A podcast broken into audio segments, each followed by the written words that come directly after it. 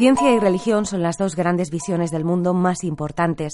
Son fenómenos globales presentes a lo largo de toda la historia de la humanidad.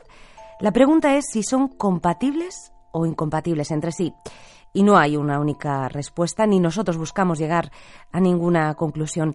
Entre quienes sostienen que sí, que sí son compatibles, está nuestro siguiente invitado, Manuel Carreira, jesuita, teólogo, filósofo y astrofísico español, miembro del Observatorio Astronómico Vaticano, asesor y colaborador en varios proyectos de la NASA y profesor durante más de 30 años de varias universidades como la John Carroll de Estados Unidos o la Universidad Pontificia de Comillas.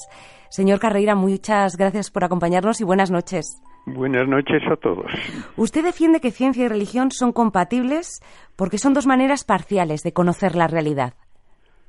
Esa es la respuesta más básica. Son maneras parciales de conocer la realidad. Y por lo tanto, si cada una se mantiene en su campo, no puede haber choques. No puede haber una incompatibilidad entre una visión parcial y otra visión parcial también, siempre que cada una se mantenga dentro de su campo. Lo que ocurre es que casi todos queremos pues como comer a dos carrillos, que no nos basta con decir yo soy científico y me voy a hablar, me voy a poner a hablar en el plan científico nada más, sino que naturalmente me doy cuenta de que hay afirmaciones y hay preguntas que no se pueden responder solo desde la ciencia. Y entonces es donde entra el problema de si otras respuestas son compatibles con las primeras o no. ¿La ciencia puede y debe confirmar la existencia de Dios? La ciencia como tal solo debe tratar de aquello que puede comprobarse en un experimento. Así de simple es la idea de ciencia que hoy es universalmente aceptada. Si yo digo algo que no puede nunca comprobarse con un experimento, podrá ser una idea muy bonita, como mucho podrá ser ciencia ficción, podrá también ser filosofía o teología, pero no será ciencia. Y eso es lo que se olvida muchas veces, que la ciencia tiene como exigencia básica que lo que se dice científicamente tiene que tener comprobación posible experimental tal vez nos hagan falta nuevos instrumentos, tal vez no tenemos el dinero para hacer ahora todas las operaciones adecuadas, pero en principio debe ser posible obtener una confirmación experimental. Si no, no se toma como ciencia. Señor Carreira, usted ha vivido muchos años en Estados Unidos. Allí abundan los llamados creacionistas que creen que Dios creó el mundo y las personas tal y como lo vemos ahora, que niegan, digamos, las teorías de la evolución. Mm, parece que, esto se está extendiendo mucho en los campus universitarios de Estados Unidos. ¿Usted cómo lo ve, como científico y también como, como persona religiosa? Primeramente, yo he estado mucho tiempo en Estados Unidos y nunca me he encontrado con ese problema yo creo que probablemente se le da más valor o más importancia aquí que allí. Hmm. Tenemos que darnos cuenta de los límites de cada modo de conocer, como ya he dicho. Y por lo tanto, ¿qué me puede decir la ciencia, por ejemplo, ante la pregunta si el universo tiene sentido o no tiene sentido? Pues la ciencia no me puede decir absolutamente nada porque la ciencia solo habla, como ya indiqué varias veces, de aquello que se puede comprobar en un experimento, y la finalidad nunca se puede comprobar en ningún experimento. Incluso en un objeto de uso diario, yo tengo aquí un lápiz sobre mi mesa, ¿puedo yo científicamente demostrar para qué está hecho el lápiz? No. Lo más que puedo decir es que tiene unas características que indican que es algo para hacer líneas, para marcar en un papel o en una superficie parecida, pero no puedo demostrar para qué está hecho. Eso no cae dentro del método científico. Y lo mismo se puede decir incluso del universo en toda su realidad. ¿Por qué existe el universo? Pues eso no lo puede responder ninguna ecuación. Si hay una razón de que el universo exista, hay que buscarla en un plano superior, no de la física, sino de la metafísica. Y así podemos decir, el universo tiene unas características, la más básica de todas, que es cambiante, que es mudable. Y entonces yo puedo hacer un raciocinio básico.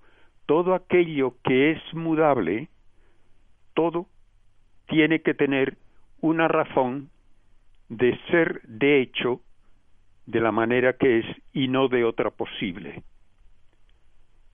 El hecho de que es mudable muestra claramente que puede existir de diversas maneras. ¿Por qué existe de esta concreta y no de otra? Eso no lo puede responder ningún experimento, no lo puede responder ninguna ecuación matemática. Y entonces allí tenemos que decir que se busca una razón suficiente en otro nivel que no es ya física sino metafísica.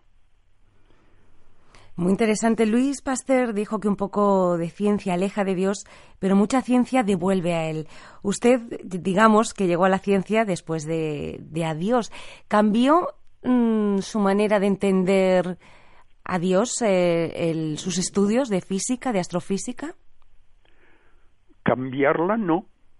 Como mucho puedo decir, enriquecerla, porque cuanto más se conoce la obra de Dios, cuanto más se conoce lo que es el universo, más se admira uno de todas las maravillas que se van descubriendo y sin las cuales pues el universo no tendría razón de ser y no sería inteligible.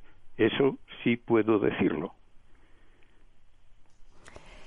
Y mm, me gustaría antes de terminar que subrayáramos, usted ha sido subdirector del Observatorio Vaticano. A mí me ha sorprendido, yo no sabía que había un observatorio astronómico en el Vaticano y estoy segura que mucha gente lo desconoce y que es el más antiguo del mundo.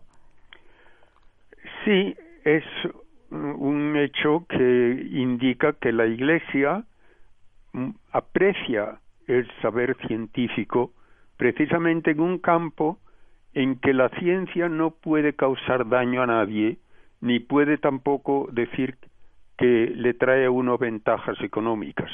Eso es lo bonito de la astronomía, que es perfectamente inútil desde el punto de vista de enriquecer a nadie, pero tampoco causa daño alguno ni al medio ambiente ni a ninguna persona. Y en ese sentido, pues está muy bien el que sea un campo de estudio que la ciencia y la Iglesia ven como digno de hacerse, digno de trabajar en él. Desde luego, se da la paradoja de que durante siglos el saber ha estado únicamente en manos de, los religiosos pero al mismo tiempo las religiones han frenado, muchas veces han rechazado los avances científicos. Es verdad eh, eh, que la Iglesia ha dado muchísima importancia al saber, pero también, como decíamos, a veces ha chocado con ella, la ha frenado, ha negado ¿no? ciertos avances. Nunca ha la Iglesia negado ningún avance científico.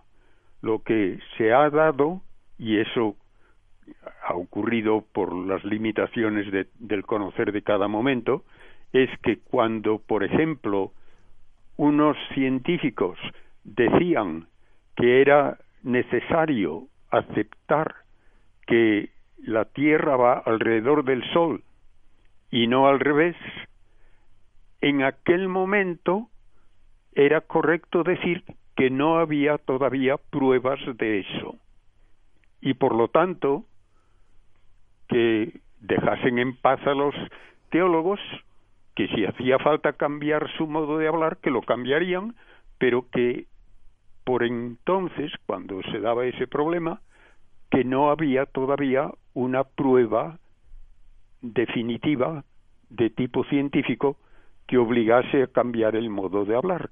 Y en eso tenían razón, no había prueba.